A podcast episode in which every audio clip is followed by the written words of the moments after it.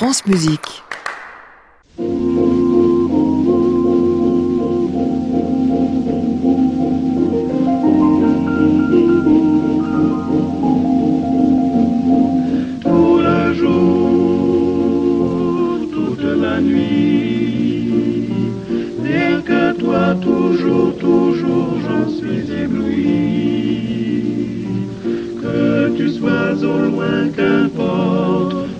Moi tendrement je t'emporte, oh mon amour,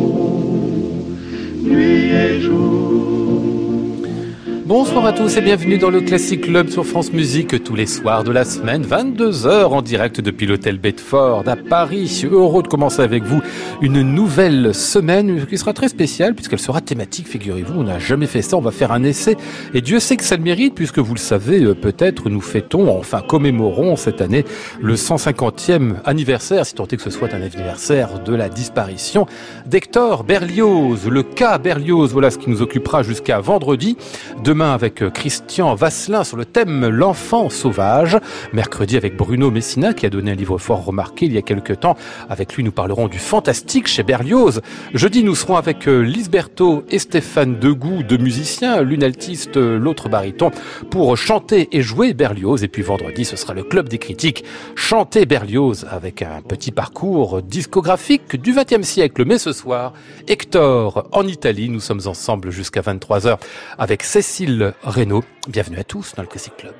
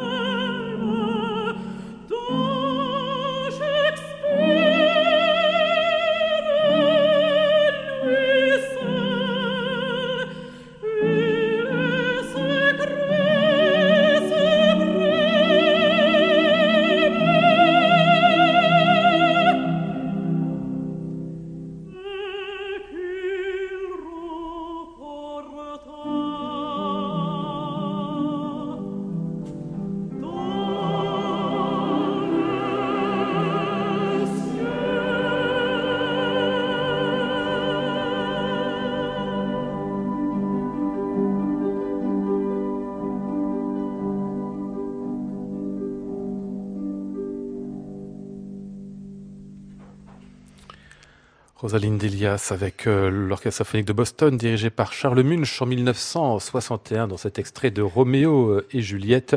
Les strophes Premier transport que nul n'oublie avec euh, ce vers qui nous dit, qui nous parle de l'Italie sous les étoiles de l'Italie. Bonsoir Cécile Reynaud. Bonsoir. Pourquoi commencer l'émission avec un Roméo et Juliette? Parce que c'est bien quelques années après euh, le séjour de Berlioz en Italie, mais ça reste marqué évidemment par euh, cette expérience-là. En effet, oui, en 1839, quand euh, Berlioz compose Roméo et Juliette, il y a déjà sept ou huit, enfin huit ans qu'il a quitté Rome. Mais ce que l'on peut voir avec ces strophes qui commencent, enfin Roméo et Juliette, qui se situent donc à Vérone, c'est que le souvenir de l'Italie va être présent durant une décennie, deux décennies, trois décennies après le grand voyage en Italie de Berlioz. Ce qui veut dire que ça a laissé des marques. Cécile Reynaud, vous êtes directeur d'études en musicologie à l'école pratique des hautes études. Vous avez coordonné il y a 15 euh, ans déjà ce qui était à l'époque le bicentenaire euh, Hector Berlioz. À cette, occasion-là, vous nous avez donné... De la naissance. Euh, de la naissance, absolument, cette fois-ci. Vous avez coordonné le fameux dictionnaire Berlioz avec Pierre Citron et quelques autres chez Fayard qu'on relit évidemment très régulièrement. Et lorsque je vous ai appelé pour vous demander ce qu'on pouvait faire tous les deux autour d'Hector Berlioz, vous m'avez dit j'aimerais bien faire Berlioz et l'Italie Parce qu'on se dit c'est un petit voyage d'un jeune homme, en fait, ben non, c'est un peu plus que ça. Hein. L'Italie, oui, c'est un des grands voyages de, de Berlioz. En fait, si j'ai choisi ce thème, c'est parce que il permet de parler de Berlioz par bien des angles d'attaque. D'abord, le voyage, c'est son premier voyage, son voyage de formation, mais cela permet aussi de parler euh, de Berlioz par l'angle de sa culture euh, littéraire, musicale, euh, picturale peut-être aussi. Et cela permet aussi de situer Berlioz dans son temps par les institutions qu'il a fréquentées, puisqu'il a été pris de Rome et que donc l'Italie est au centre de ce voyage de formation qu'il a fait. Est-ce qu'il a une sorte de fantasme italien avant de partir justement à Rome euh, avec le prix de Rome euh, en poche. Est-ce que l'Italie est déjà présente, je sais pas, dans, dans ce qu'on a déjà de textes de lui ou dans ce qu'il nous raconte de ses mémoires? Alors, euh, effectivement, il y a plusieurs textes de Berlioz avant son départ euh, pour Rome. Je rappelle qu'il est parti pour Rome euh, en 31, au début de l'année 1831, qu'il a obtenu le prix de Rome en juillet 1830. Et avant 1830, il y a quelques textes de lui, non pas sur l'Italie comme pays, mais sur l'Italie comme productrice de musiciens. Parce qu'évidemment, la présence de compositeurs italiens en France, comme vous savez, est très importante. Mmh. Toutes les querelles italo-françaises qu'il y a eu au cours du XVIIIe siècle et même du 19e sont bien présentes dans la culture de Berlioz. Aussi, il y a quelques textes de lui qui évoquent par exemple euh, l'opéra du Rossini et le fameux dilettantisme de l'époque, c'est-à-dire que Paris se divise à la fin des années 20 entre les dilettantes, les amateurs de Rossini, et les anti-dilettantes, les amateurs, les, les, euh, comment dire, les antagonistes à la hmm. musique de Rossini, parmi lesquels Berlioz se situe, et c'est presque lui qui donne ses lettres de noblesse à ce combat contre le bel canto, qui est un combat un peu contre l'anti-dramatisme qu'il suppose à la musique du bel canto italien. Hmm. On va pas déflorer le sujet euh, Cécile Reynaud, mais j'ai l'impression quand euh, on étudie un petit peu euh, cette histoire entre Berlioz et l'Italie, finalement il l'a beaucoup rêvé avant avec les antiques et continue à la rêver après l'Italie, comme si finalement la parenthèse d'un an et demi qui va passer à Rome et à quelques voyages dont on va parler dans quelques instants à Florence et ailleurs, c'était une sorte de, de rêve qu'on oublie vite. Le plus important était finalement l'idée qu'on s'est déjà formé avant et qui va essaimer dans l'œuvre peut-être autant que le réel. Il est vrai que pendant son voyage en Italie et ensuite, euh, cette idée qu'il avait a priori de la musique italienne va le suivre, mais cette idée qu'il avait aussi de la culture italienne, à laquelle il a été formé par son père en particulier, à la côte euh, Saint-André, en lisant en particulier euh, enfin, l'Énéide de Virgile, hein, les grands euh, classiques latins qu'il connaissait par cœur. Cette idée-là de l'Italie aussi, comme mythe, comme peuplé de héros que Berlioz va vouloir retrouver au fond tout au long de sa vie autant quand il est en Isère au début de, de, sa vie, de son existence, que quand il est à Rome, que quand il se retrouve à Paris. Ces grands héros de la mythologie antique le suivent, en particulier Aîné, Didon, tous ces grands personnages qui vont peupler, comme on le verra un peu plus tard, euh, son œuvre. Ouais, mais et qui peuplent son œuvre, mais qui peuplent pas l'Italie elle-même. Ce qui veut dire que le réel, il est toujours un peu déceptif dans ces cas-là. Déceptif, mais ça n'est pas si sûr que pour Berlioz, l'Italie n'était pas peuplée de Aîné, des ah, Vendres, de, de Turnus, de tous les héros qui qui ont fondé Rome. Il raconte euh, à bien des endroits dans ses lettres et dans les mémoires qu'il s'est parfois, en se promenant dans les Abruzes ou ailleurs, senti emporté dans une autre époque, ah. comme si euh, justement le paysage italien était propice à retrouver ces époques historiques disparues. Pour partir en Italie, ben, il faut remporter à l'époque le Grand Prix de Rome. Pour remporter le Grand Prix de Rome, il faut écrire des cantates. Il en écrira quatre, dont cette Cléopâtre.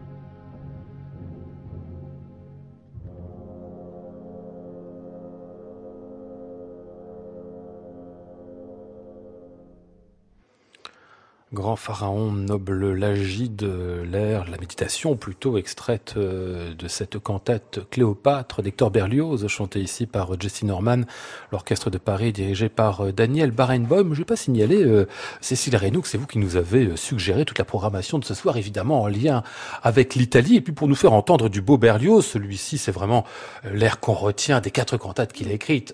D'abord, avant de revenir à cette Cléopâtre, rappelez-nous peut-être ce que c'était que le prix de Rome et comment ça se déroulé enfin euh, en termes d'intendance pour euh, le réussir elle est à Rome. Eh bien, le, prix de Rome, c'était euh, d'abord un concours qui a été créé pour la musique en 1803, alors que les peintres, les architectes, les sculpteurs, évidemment, avaient un prix de Rome pour eux depuis euh, le XVIIe siècle. En fait, les musiciens donc sont arrivés à Rome euh, à partir de 1803. Donc, quand Berlioz passe le prix de Rome en 1830, ça fait déjà une petite trentaine d'années que ce prix existe. L'idée était de faire rejoindre euh, les musiciens à Rome avec les autres membres, disons, des artistes, avec les sculpteurs, les architectes et les peintres. Euh, c'était aussi l'idée que les musiciens pourraient faire partie de ce cénacle d'artistes et qu'ils ne seraient plus isolés en quelque sorte dans leur discipline particulière. Le problème, c'est que quand les musiciens se sont retrouvés à Rome, euh, il y a eu euh, cette réaction immédiate à la fois des musiciens, mais aussi des directeurs de l'Académie de France à Rome à l'époque, au début du 19e siècle, de dire que au fond, ces musiciens, ce n'est peut-être pas à Rome qu'il aurait mmh. fallu les, les envoyer. Ce n'est peut-être pas là que le centre de la vie musicale au début du XIXe siècle se trouvait. Peut-être que euh, à Milan, à Naples, ils auraient été euh, mieux. Donc petit à petit, on a essayé euh, d'aménager ce prix, de faire que les musiciens puissent voyager. Effectivement, quand Berlioz est arrivé à Rome, il, il a pu enfin, voyager et tourner en Italie. Il ne l'a pas fait pour des raisons musicales, on en parlera peut-être après. Et donc ce prix était aussi régi par des exercices obligatoires que les musiciens devaient faire chaque année. Donc ils devaient envoyer à l'Institut, une fois qu'ils avaient réussi le prix de Rome, ils devaient envoyer des preuves de leur travail à l'Académie de France à Rome, donc de la musique religieuse, de la musique euh, lyrique et de la musique euh, symphonique. Que Berlioz sera relativement libre avec euh, ses envois, les fameux envois de Rome. D'abord, les, quatre cantates, je dirais, il a essayé cinq fois, en fait, la première fois, me racontiez-vous tout à l'heure, Cécile Reynaud, il n'a même pas été pris pour la cantate. Hein. Oui, parce que pour le prix de Rome, il y avait évidemment des épreuves euh, préparatoires. Il y avait une première épreuve où il fallait démontrer qu'on était capable d'écrire de la musique, qu'on connaissait en quelque sorte les règles. Et la première fois qu'il l'a passé, en 26, je crois, euh, il n'a pas passé ce premier tour. Euh, et ensuite, il a suivi les cours de Le Sueur au conservatoire. Il a appris en quelque sorte le langage qu'il fallait pour cela. Et il a été admis immédiatement. Et il a composé quatre cantates. Donc, il a passé quatre fois ensuite mmh. le concours avec euh, Orphée, Herminie, Cléopâtre et finalement la cantate primée Sardanapale. Oui, parce que c'est pas Cléopâtre, on vient d'entendre, qui lui a obtenu le prix. Hein. C'est Sardanapale qui est un petit peu un tour en dessous quand même, hein, quand on jette une oreille dessus. Mais justement, avec Sardanapale, il est revenu un ton en dessous pour se conformer peut-être un peu plus aux habitudes académiques, disons, parce qu'avec Cléopâtre, il faut bien dire qu'il avait laissé libre cours, comme on l'entend, à son inspiration, et il raconte dans les mémoires, mais on le sait aussi par ailleurs par la presse de l'époque, que euh, le jury avait été en quelque sorte euh, dépité ou effrayé, je ne sais pas ce qu'il faut dire, par euh, les harmonies de, ça, ce, qu'on vient d'entendre là, de, cette ère qu'on vient d'entendre, de la méditation de enfin, Cléopâtre. Et donc pour Sardanapale, il a en quelque sorte rusé avec l'institution. Ah il a fait une cantate beaucoup plus sage, et le jour du concert où il avait reçu le prix et il devait donner l'œuvre, il a ajouté l'incendie de mmh. Sardanapale qui, qui, devait donner à sa cantate une ampleur qu'il n'avait pas donnée pour le prix mmh. lui-même. C'est le syndrome Sartre. Hein. Je réussis pas la grègue une première fois parce que j'ai fait du Sartre. Alors la prochaine fois, je ferai ce qu'on attend de moi. C'était quelque chose de, de cet ordre-là. Enfin, S'il y est passé cinq fois, euh, c'est qu'il avait vraiment envie d'y aller. Enfin, il avait envie de quoi? D'aller en Italie ou de, de, passer deux ans au frais de la princesse? Alors, c'est toute la question avec Berlioz. Euh, il voulait y aller, c'est certain, puisqu'il a passé ce prix, comme vous le dites, euh, mais il espérait en fait avoir le prix et pouvoir rester à Paris. Ah. Alors, il faut bien, pour le comprendre, se situer dans le contexte de l'époque. Il est vrai que la vie musicale essentielle, en 1830, elle se situe en Europe, à Paris et elle ne se situe pas à Rome. Et Berlioz, qui était déjà lancé dans, la, dans sa carrière, il avait fait entendre la messe euh, solennelle, bon, il était déjà euh, bien, euh, bien inscrit, disons, dans le monde musical parisien. L'idée de partir pour Rome, normalement, c'était trois ou quatre ans. c'était une coupure terrible dans sa carrière. S'ajouter à cela probablement des soucis personnels, sentimentaux, qui faisaient qu'il ne voulait pas quitter Paris.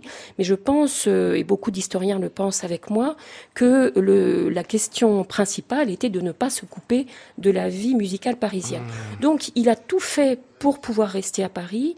Il a demandé euh, des dérogations aux différents ministres et conseillers, euh, mais il ne l'a pas obtenu et donc il a dû partir. Et ce qui fait qu'il est resté, en fin de compte, un séjour au plus court, au plus court qu'il pouvait faire, entre janvier 31 et mai 32. On va le suivre, euh, Hector. Enfin, sous les pas d'Harold, d'Harold en Italie, bien sûr, la sérénade du montagnard.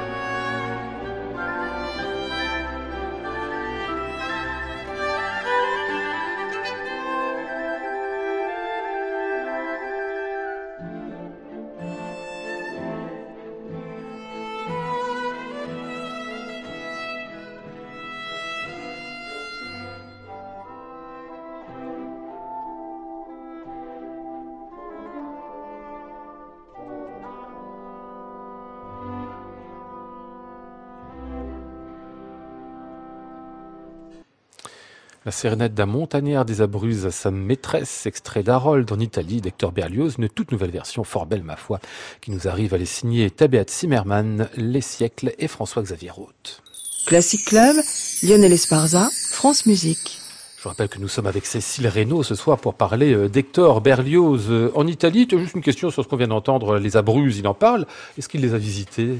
Ah oui, enfin certainement. C'était une des destinations qu'il avait lors de ses voyages. euh, Presque chaque mois, il se rendait, enfin il allait fuir Rome. En fait, il voulait partir de Rome euh, qu'il n'aimait pas tellement et il allait se promener dans les campagnes enfin, environnantes et, les Abruzes étaient sa destination favorite euh, avec euh, Subiaco, Alatri, euh, Palestrina.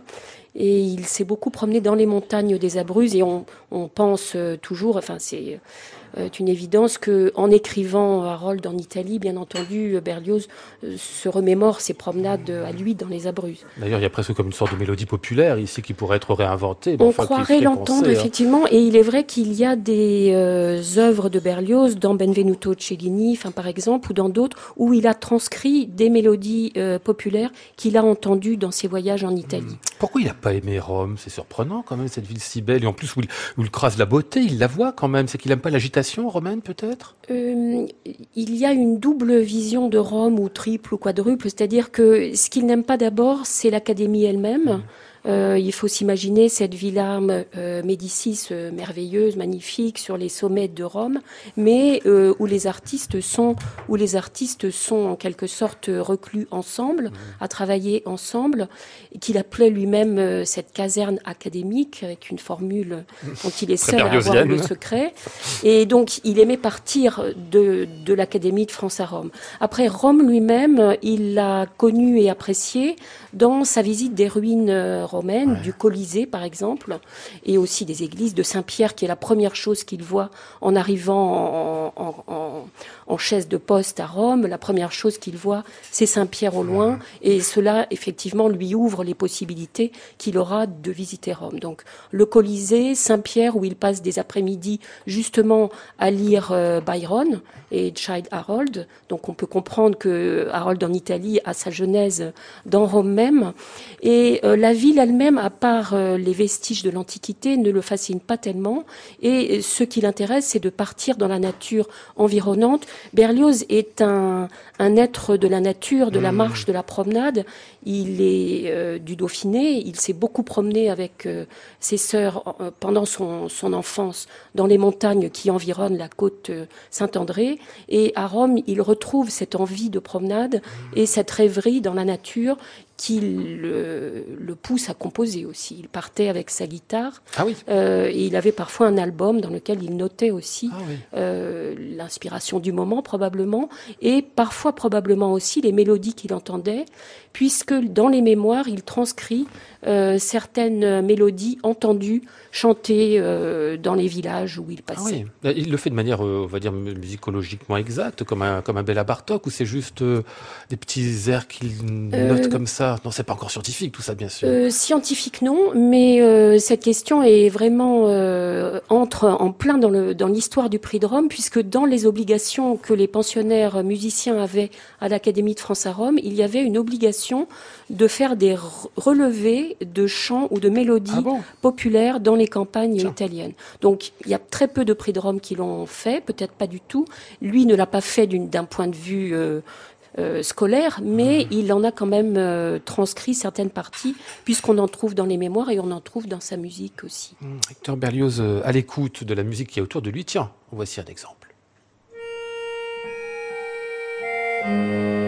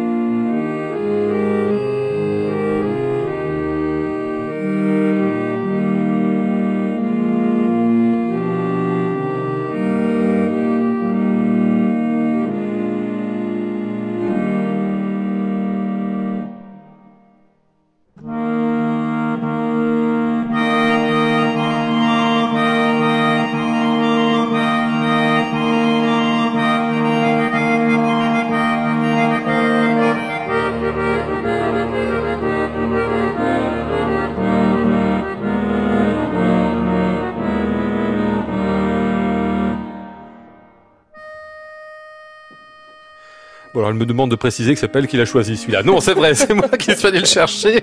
Je cite Serenade d'Agreste à la Madone sur le thème des pifs Ferrari romains. C'est bien d'Hector Berlioz, c'est bien écrit pour euh, harmonium tel qu'on vient de l'entendre ici. Qu'est-ce que c'est que ça, euh, Cécile Reynaud? Alors, c'est un souvenir de musique entendue à Rome. Et si on se rappelle les chapitres des mémoires où Berlioz raconte son voyage en Italie, on se rappelle forcément cette scène où il raconte euh, la descente des bergers des montagnes des Abruzes venant euh, en hiver avec les piféries, ces sortes de hautbois, enfin cornemuses, ah jouer devant les images de la Madone dans les mmh. rues euh, et rendre hommage. C'était un hommage euh, religieux.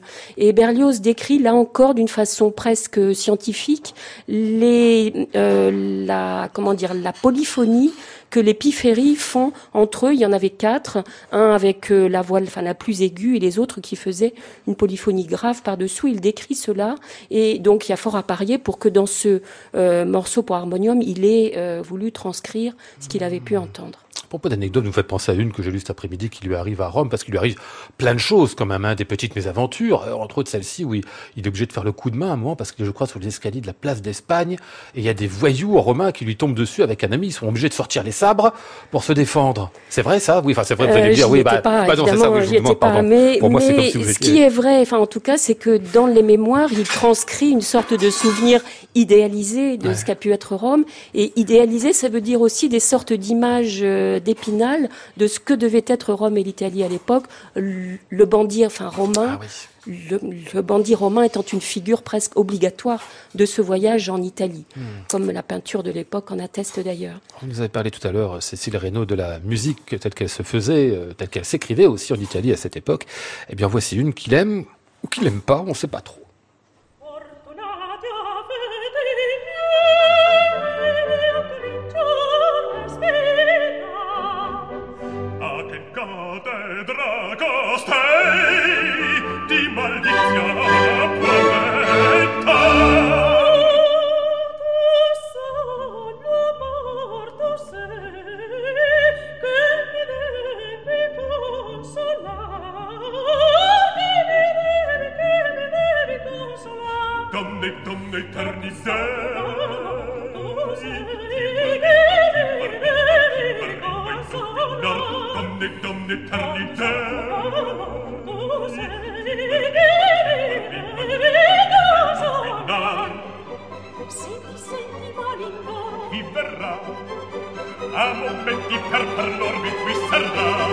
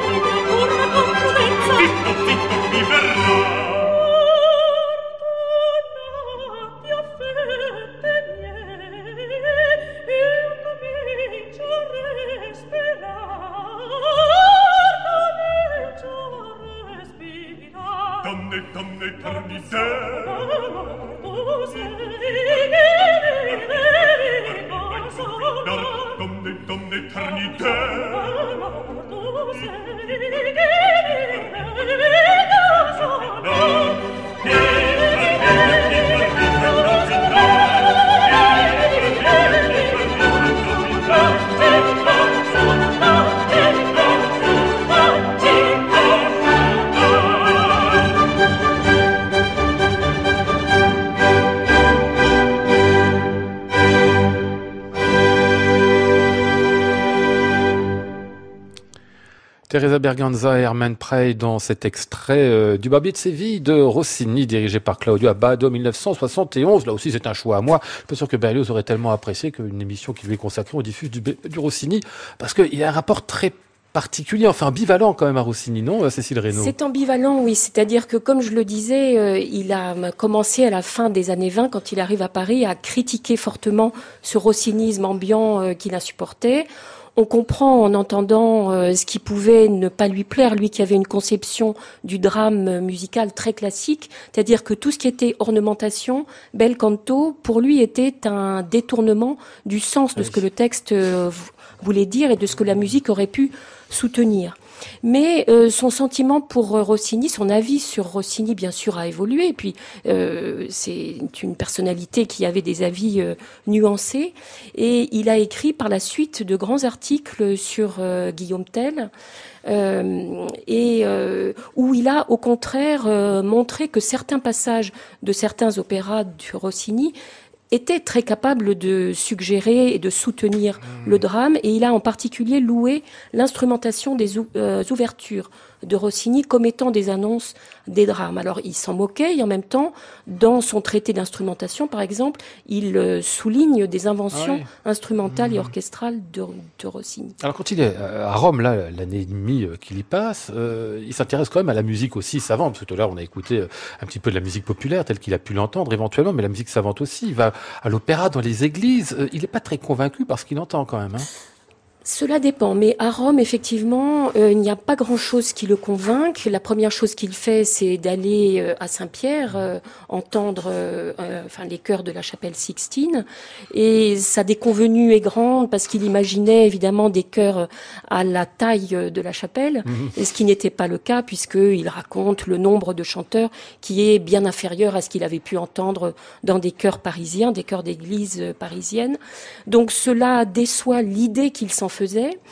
Et donc pour Rome, il n'entend pas tellement, il ne va pas tellement dans les théâtres, mais lors de ses voyages en dehors de Rome, il va par exemple à Forum, à, pardon, à Florence lors d'une excursion euh, un peu enfin, dramatique qu'il va faire hors de Rome.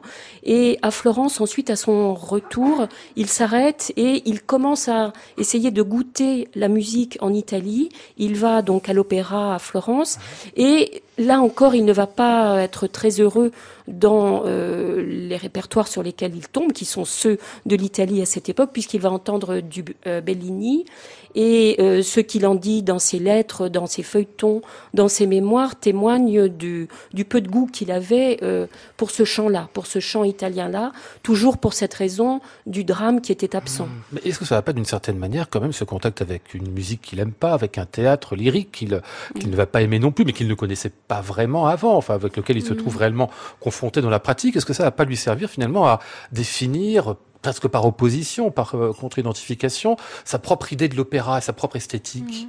Oui, il est très possible qu'en Italie, il ait forgé de plus en plus son, sa propre idée du drame qu'il voulait. Euh, il est vrai que euh, l'Italie lui sert à définir en négatif ce qu'il aime. Par exemple, une anecdote dans les mémoires, il raconte qu'il va dans des magasins de musique euh, à Rome et qu'il demande des partitions de Beethoven, donc qui était récemment venu sur le devant de la scène à Paris, et que les marchands de musique ne savent même pas qui ça peut être. Mmh. Et donc, Faut dire, il est mort quelques années auparavant des hein, anecdotes comme hein. ça et euh, qui montrent comment son goût pour la musique allemande euh, se précise aussi quand il est en Italie. C'est aussi en Italie qu'il rencontre Mendelssohn, par exemple.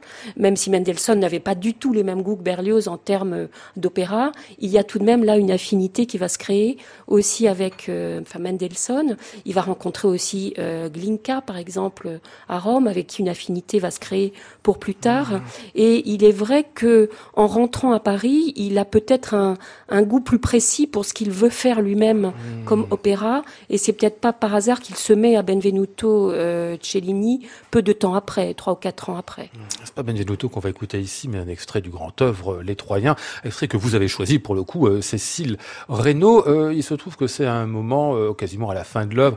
Les chefs troyens doivent partir avec Aîné. il y a une espèce de des ombres qui leur crient Italie, Italie. Ils peuvent pas savoir ce que c'est encore. L'Italie n'existe pas. Ils sont en train de, de quitter euh, Carthage pour euh, évidemment aller fonder, euh, la, aller fonder Rome. Et puis après, on entendra les, sentinelles, qui est aussi deux sentinelles en duo, duo quasi comique, mais très beau quand même.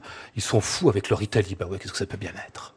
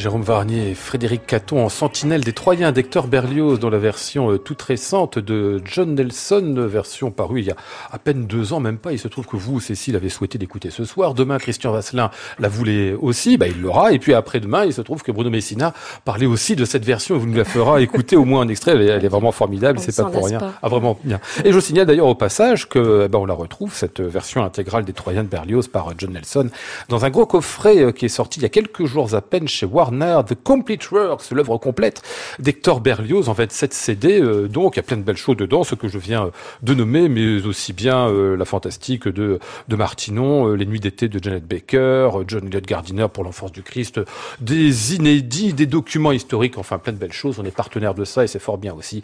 Hector Berlioz, l'œuvre complète chez Warner, disais-je. Classic Club, Lionel Esparza, France Musique. Ce qu'on vient d'entendre là, puisqu'il est question d'Italie, de Rome, c'est quelle Rome, c'est quelle Italie pour Berlioz dans ces Troyens Justement, je, je, pense qu'il y en a deux là, c'est-à-dire qu'il y a à la fois cette Rome euh, mythique que Berlioz adore et chérit, c'est-à-dire cette Rome qu'il a découverte dans euh, l'Énéide de Virgile, qu'il lisait avec son père, et euh, les Troyens, en fait, après la destruction de Troie, ont pour mission d'aller fonder une nouvelle Troie qui sera Rome, c'est-à-dire une Troie en Italie qui sera Rome. Et Berlioz est poursuivi par cette idée des héros troyens qui vont fonder Rome. Et en même temps, il y a euh, ces deux sentinelles un peu perplexes et incrédules qui, disent mais, euh, qui disent mais, mais je n'ai rien entendu, moi, sur cette Italie. Qu'est-ce que c'est? Tandis que les spectres des Troyens qui ont été euh, tués à la fin de la guerre de Troie par les Grecs se réveillent, apparaissent et rappellent à Aîné qu'il doit partir pour fonder la nouvelle Troie en Italie qui est Rome. Et Berlioz est en quelque sorte dans son imaginaire partagé entre euh, cette Rome euh, mythique et euh, la Rome qu'il a enfin, connue, qui est cette Italie qu'il n'a pas vraiment euh, aimée. Mmh. Restons-y encore un petit peu dans cette Italie qu'il n'a pas vraiment aimée, cette Rome-là où il passe, je le rappelle, un an et demi, 1831, 1832, ce qui veut dire qu'il n'a pas 30 ans, mais pas loin. C'est plus un jeune homme, il est dans la force de, la composition, de la création normalement, et pourtant, à Rome et en Italie, il va pas écrire beaucoup, hein, Cécile Reynaud. Alors à Rome, il avait euh, normalement des devoirs de pensionnaire euh, de l'Académie de France à Rome, les fameux envois de Rome. Il n'en a pas fait beaucoup, il n'est pas le seul à pas en avoir fait beaucoup. Il a réutilisé certaines œuvres qu'il avait écrites avant, par exemple euh, la messe solennelle, il en a envoyé un bout à l'Institut pour comme envoi religieux. c'est gonflé parce que normalement il était supposé faire de l'original, non, et pas recycler. Il était supposé, mais c'était assez, disons, je pense que c'était assez couru comme ah pratique. Et ce qui est euh, assez drôle aussi, c'est que probablement on a, il y avait eu des critiques de cette messe euh, euh, quand elle était, quand elle avait été jouée à Paris par les membres de l'institut. Et une fois que Berlioz l'a envoyé par extrait à l'institut, les mêmes membres de l'institut, on peut dire qu'il avait progressé. Donc bon, voilà, c'est assez drôle. Mais il n'est pas le seul à avoir fait ça, à avoir envoyé des œuvres déjà faites. Et il a également écrit un chœur des mages comme euh, pièce euh, comme pièce instrumentale. Et euh, pas grand chose d'autre en fait pour ses envois de Rome. Mais hein. en revanche il a continué la musique qui pour lui était la musique sérieuse qu'il avait commencé aussi à Paris. Avant de partir pour Rome il part en janvier 31 en décembre 1830 il donne la première de la symphonie fantastique épisode de la vie d'un artiste et il part un mois après pour euh, Rome, après avoir donné euh, cette œuvre qui va rester sa plus grande œuvre, la symphonie fantastique. Et pendant son séjour à Rome, entre ses escapades, ses moments de dépression ou de tristesse, il retravaille la symphonie fantastique. Euh, il ajoute des morceaux, il en coupe d'autres, il retravaille d'autres passages. Le manuscrit de la fantastique qui est conservé à la Bibliothèque nationale de France témoigne de, ces, de ce, cette réécriture qu'il fait à mmh. Rome par tous les papiers euh, différents sur mmh. lesquels il écrit. C'est un manuscrit magnifique qui vaut la peine euh, d'être vu. Euh, donc il travaille cela et il travaille aussi à la suite de la symphonie fantastique qui est une œuvre à programme qui raconte euh, quelque chose. Et il travaille à sa suite qui sera euh, l'Hélio ou le retour à la vie qui témoigne du retour à la vie de l'artiste qui était euh, qui avait rêvé qu'il était mort de chagrin à la fin de la fantastique et qui renaît à la vie grâce à l'art dans le mélologue, l'hélio ou le retour à la vie. Alors l'hélio, on en écoutera un extrait tout à l'heure avant de refermer euh, l'émission, mais là on va aller du côté de la captive. Euh, c'est quoi la captive? Ça date de Rome aussi, l'Italie? La captive, c'est Rome aussi, c'est 31. Alors c'est une œuvre beaucoup plus euh, détendue, euh, enfin disons que les œuvres sérieuses dont je parlais qu'il vient, qu'il a composées, c'est une œuvre mi-sérieuse, mi-mondaine, peut-être puisqu'il l'a composée pour les soirées qui se passaient chez le directeur de l'Académie de France à Rome à l'époque, qui était le peintre Horace Vernet, et euh, dont la fille euh, chantait souvent dans ses soirées, accompagnée au piano par euh, des musiciens, par Berlioz. Non, Berlioz enfin, n'était pas pianiste, il accompagnait lui à la guitare. Et donc Berlioz a composé cette mélodie dans les murs de la villa. Euh, et c'est devenu, comme il l'écrit dans les mémoires, tout de suite une sorte de, tube, c'est un mot anachronique, mais que tout le monde se répétait dans les murs de l'Académie de France à Rome, et qui en effet une magnifique euh, mélodie dont il a donné plusieurs versions et euh, qui a été énormément chantée à Rome à cette époque. On va écouter ici la version avec orchestre, puisqu'il existe aussi une orchestrée.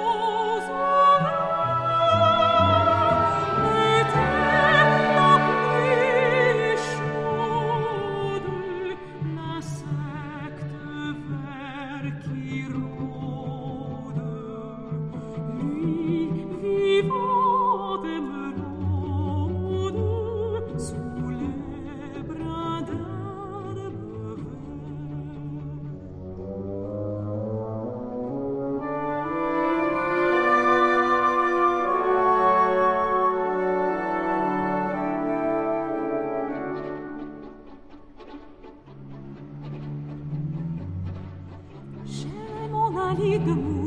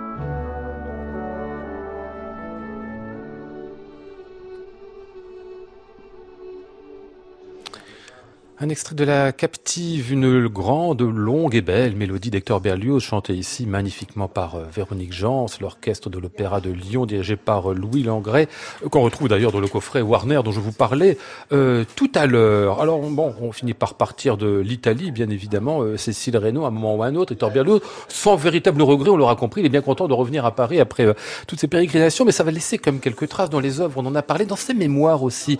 Il en parle beaucoup de l'Italie, hein oui, dans les mémoires, en fait, euh, sont terminées autour de 1865 et c'est un livre euh, composite qui reprend beaucoup de textes que Berlioz a écrits avant.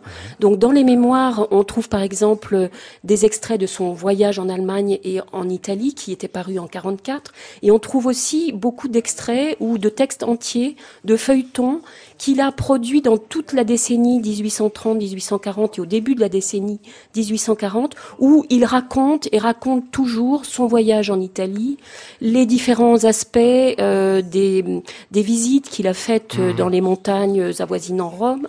Euh, la musique enfin, italienne, des considérations sur la musique religieuse en Italie. Et vraiment, tous les aspects du voyage en Italie sont traités dans euh, ces feuilletons qu'il publie dans la presse, qu'il republie ensuite dans son voyage en Allemagne et en Italie, et qu'ensuite il reprend en partie dans les mémoires. Donc on peut dire il est parti euh, d'Italie en 32. Euh, mélancoliquement d'ailleurs, triste de partir. Ah bon euh, Peut-être savait-il qu'il ne reviendrait pas. Il n'est jamais retourné en Italie. On a, on a cessé de dire ah, tout au long de cette émission qu'il euh, n'avait pas vraiment aimé l'Italie, mais quand il même. Il n'a pas aimé, mais tout de même, euh, tous les voyages qu'il a fait dans la nature environnante, toutes ces retrouvailles avec les héros de la Rome antique, parce que c'était de, de véritables retrouvailles dans son esprit, la mhm. rencontre avec Aîné, la rencontre avec Turnus, avec Virgile aussi. Donc cette mélancolie qu'il habitait, c'était celle-là, de quitter ah, euh, ces lieux qui avaient mmh. été ceux de l'Antiquité romaine. Mmh. Et donc il a quitté bah, l'Italie, mais elle n'est jamais vraiment disparue de son œuvre, ni littéraire, ni euh, musicale. Ouais, euh, surtout en fait l'Italie, un petit peu fantasmée dont on parlait tout à l'heure, c'est-à-dire celle qui est passée par les antiques, et donc par cette grande mmh. culture européenne finalement. Qui, voilà, c'est ça, cette Italie-là, qui se retrouve dans l'œuvre. Alors évidemment, particulièrement dans les Troyens, puisqu'on peut dire que le, quand même l'horizon des Troyens, c'est d'arriver à fonder Rome. C'est Rome, voilà, oui. c'est Rome. Ça se retrouve dans les Troyens, bien sûr, sous la forme du mythe, euh, de l'attente de cette euh, fondation, mais cela se retrouve, on en a entendu des extraits déjà, euh, dans Benvenuto, enfin, mm. Cellini, évidemment, la grande scène du, carnaval, elle est racontée aussi dans les feuilletons ah de Berlioz. Mm. Le, carnaval, il y a aussi, évidemment, ensuite, enfin, Roméo et Juliette, puis Béatrice et Bénédicte, puis les Troyens, enfin, l'Italie l'a suivi vraiment d'un bout à l'autre de son œuvre. Euh, euh, sans disparaître. Eh bien, vous, Cécile Reynaud, c'est Berlioz qui vous poursuit encore, hein, pas tout ce que je racontais tout à l'heure sur ce que vous avez déjà fait sur lui, entre autres le grand dictionnaire Berlioz. Je signale qu'il y aura un colloque Berlioz à Paris. Euh, je veux dire, ce sera à Paris, ce sera un colloque Berlioz à Paris, si on m'a bien compris, en décembre Paris, 2019. Oui, à Paris et, Paris, oui, en décembre 2019, effectivement. il y aura plein de collaborations, j'imagine, de spécialistes de Berlioz qui devront parler de lui. Oui, ça va se passer au Petit Palais, à l'Institut, à l'Institut national d'histoire de l'art.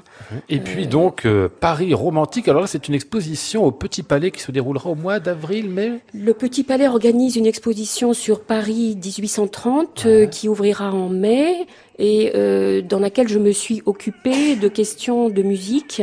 Et il se trouve que Berlioz aura une part euh, relativement importante dans hmm. cette euh, exposition. Et donc, on, on, pourra voir, par exemple, le manuscrit de la symphonie, ah enfin fantastique, dans cette exposition au Petit Palais à partir de la mi-mai. Ah, je crois. Ce qui est bien soi, parce qu'en général, quand on parle des, des, des, arts du passé, on met toujours la musique à part. Elle n'existe pas. On fait la peinture, l'architecture, la sculpture. Et là, la musique sera vraiment intégrée à l'exposition. Les commissaires de l'exposition ont tenu à ce que euh, la musique à Paris dans les années 1830 apparaisse dans toute sa splendeur, que ce soit celle des salons, des salles d'opéra, des salles de concert. Ah, bah, c'est une bonne chose. Eh ben, euh, vous nous la ferez visiter l'exposition peut-être, non? euh, Très grand plaisir. Ah ben, vous y voir à la mi-mai donc au Petit Palais cette exposition. Merci beaucoup Cécile Reynaud. On va refermer l'émission comme promis avec l'Elio.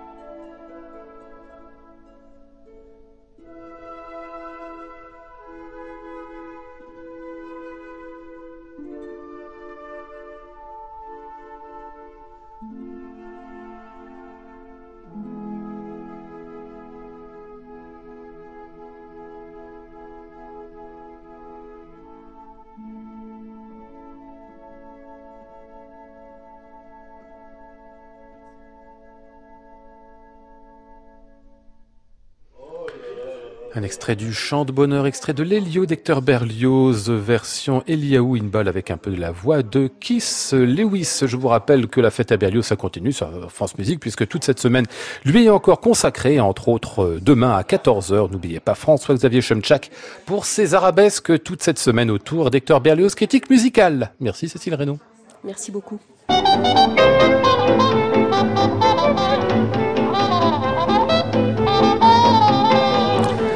Nous étions ce soir avec Flora Sternadel, Maud Nourri, Antoine Courtin, Andreas Jaffré et Éric Gérard. Voici le ciel peuplé de ces moutons blancs, voici la mer troublée, spectacle troublant.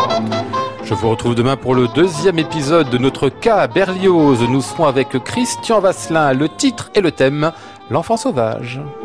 J'entends la ville qui me dit bonsoir et moi sur le quai de la gare, je dis de mon mieux des mots d'adieu. France Musique 23h, voici François Bonnet pour l'expérimental. À réécouter sur francemusique.fr.